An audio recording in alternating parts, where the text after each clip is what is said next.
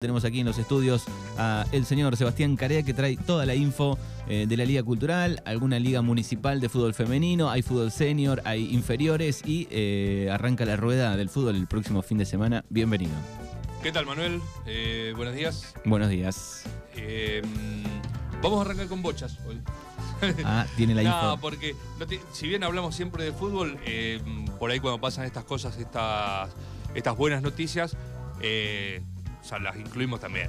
Eh, el fin de semana se consagró campeón provincial eh, de parejas, eh, la gente de Darreira, representando al, al municipio de Puan, pero con jugadores de aquí de Darreira. Eh, en, ya te digo dónde fue. En Mercedes fue el, el campeonato, la selección de Puan. Lejos. Que, sí, estaba ahí, pero es un campeonato provincial. Ah, es provincia. Eh, integrada por mm, Luis Méndez, eh, Juan Carlos Folk y Cristian Ocuar, eh, se consagraron campeones de, de bochas. Así Bueno, que felicitaciones. felicitaciones para ellos, un deporte ¿Cuánto hace, que poco no, ju- difundido. ¿Cuánto hace que no jugás a las bochas? Yo intenté una o dos veces solamente y no, una cosa es verlo y otra cosa es probar después. Pues decís, de afuera es fácil tirar. Ya, vos ves y decís, "Po", o sea, y tenés que remar. Nada, que no, no. Primero, la bocha, no sé si serán igual, pero las bochas eh, pesan más de lo que parece. Vos cuando ves tirar a uno que sabe jugar, tira, tira y tira de acá para allá y le pega a la que está al lado del bochín, todo, hasta que la te revolea vos no llegás ni hasta la mitad, la mitad del camino. Y después hay que calcularle muy bien con el arrime. eh, los que juegan todos los días conocen la velocidad de la cancha, para qué lado tiene caída. Bueno, no las sintéticas no deben tener más caída. Sí, tienen igual un tienen- poquito, se va, se bueno, va. Antes tenían caída y si tiene que tirar para allá, entonces después baja. te- o sea, Toda esa técnica que no es tan fácil, sí. Yo hace un par de años eh, probé también de tirar, dije, a ver qué pasa, esto es fácil y No, me no. quedaba muy lejos del bochín. No, no, no es fácil. Una Bueno, así que felicidades al equipo de Sí, Regueira. que bueno, hemos ganado. Creo que son todos representantes del Club Argentino Junior. Creo. Los, los jugadores que, que fueron. Eh, vamos. Ahora. ¿Dónde lo encuentro? Arrancamos con todo. Acá está. Vamos a ir por orden de aparición. Vamos a arrancar primero con lo que sucedió este día sábado con la continuidad del torneo eh, femenino de fútbol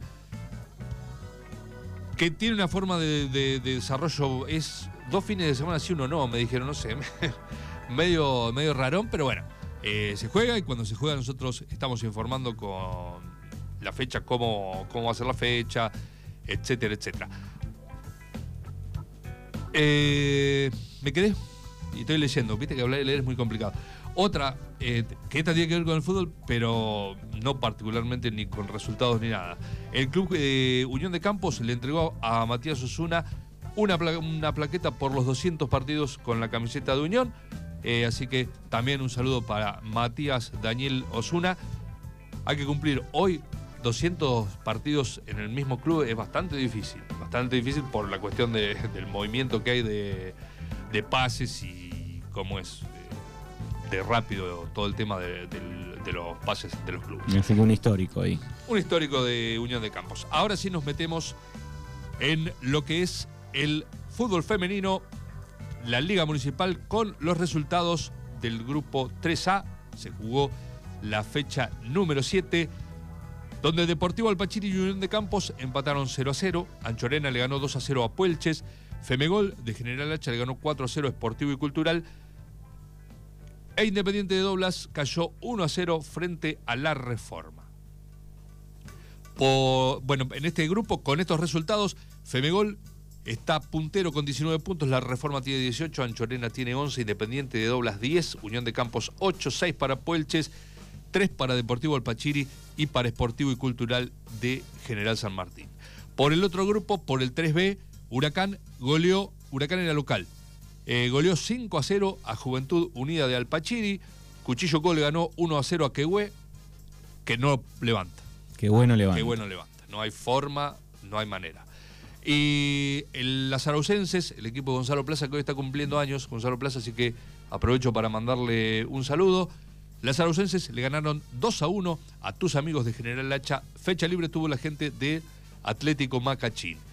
Las posiciones en el grupo 3B tiene a Huracán con 16 puntos. Las araucenses tienen 13, tus amigos 12, Cuchillo Co tiene 9, Macachín tiene 7, Juventud Unida del Pachiri 3 y Sierra Quehue con una unidad. Eh, ya eh, creo que Quehue, salvo un milagro, se está despidiendo del torneo. Eh, porque tendría que pasar, no sé, Messi tendría que venir a jugar para levantar este estas posiciones, porque 6 puntos, 6 partidos jugados, un punto 7. Es medio bastante, bastante, bastante escaso. Bueno, vamos a pasar a partir de. Ahora vamos a estar cubriendo también todo lo que es el fútbol senior, el, campeonato provincial de fútbol senior, que tiene varios grupos. Nosotros, como lo hacemos con el femenino, cubrimos, vamos a estar siguiendo las zonas que tienen que ver con los equipos de acá cerca, de, de nuestra zona, que son la zona A, Sur y la zona B. Se jugó la primera fecha del torneo clausura. Recordamos que la apertura lo ganó Argentino. Y el domingo arrancó la, el torneo clausura de este torneo, que después se van clasificando y sigue, pero digamos, todo por zonas es. En la zona A, Sportivo le ganó 2 a 1 a Campos de Hacha. Villa Menchele de Jacinto Arauz le ganó 4 a 1 a Natura. Y Unión de General Hacha le ganó 4-0 a la Unión Deportiva Bernasconi. Por la zona B, Argentino, que es el último, eh, está defendiendo el título, empató 0 0 con Pampero. El Deportivo Alpachiri cayó frente a Club de Arreguera por 1 0 con un gol de Palmieri. Colonial, Santa Teresa le ganó 6 2 a Huracán, que Huracán hizo su debut en el fútbol senior, no tenía fútbol senior y bueno, hizo un par de amistosos y ya empezó a participar ahora del, campeonato. Y Unión de Campos y Unión de Riglos empataron 0 a 0. Los, las posiciones en la zona A, bueno, Villa tiene tres, igual que Unión de General Hacha y Esportivo. Bernasconi, Campos de Hacha, Natura y tus amigos eh, cierran sin unidades. Tus amigos tenía fecha libre, en, que también es de General Hacha, es el mismo eh, tus amigos que juegan las chicas en el femenino, el mismo club. Por la otra zona, por la zona B, Colonial y el Club de Regueira tienen tres puntos. Argentino Pampero, Unión de Campos y Unión de Riglos uno. Y Sierra, Deportivo Alpachiri y Huracán sin unidades. Bien, así que, por ejemplo, a de Regueira le faltaría gimnasia nomás. Sí, sí. Que presente el, senior. Y mirá que hay lindos históricos ahí para formar, ¿no? O sea, material tiene. O sea, sería cuestión de organizarse. Claro. Eh, Unos lindos históricos ahí para. Es más, eh, tiene eh, viejas glorias desparramadas en los otros equipos están jugando en Argentino o en, o en Club de Regueira, algunos en Colonial. por ejemplo, te puedo nombrar el Gordo Sticker, que está jugando, no sé si está jugando en Colonial. una de las viejas glorias de gimnasia. Titi Sender en un momento estaba jugando también. Eh, se puede armar tranquilamente un, lindo, gran equipo. Un lindo combinado. Un gran equipo de, de senior de, gimnasia. Así que bueno, por ahí se arma. Bien. Bueno, esto es lo que tiene que ver con el senior. La próxima fecha, estas las vamos a ir dando sobre la marcha porque me explicaron que, si bien ya está todo el fixture, eh, por ahí la fecha se juega de acuerdo a que no coincida con la fecha que la primera no juegue de local.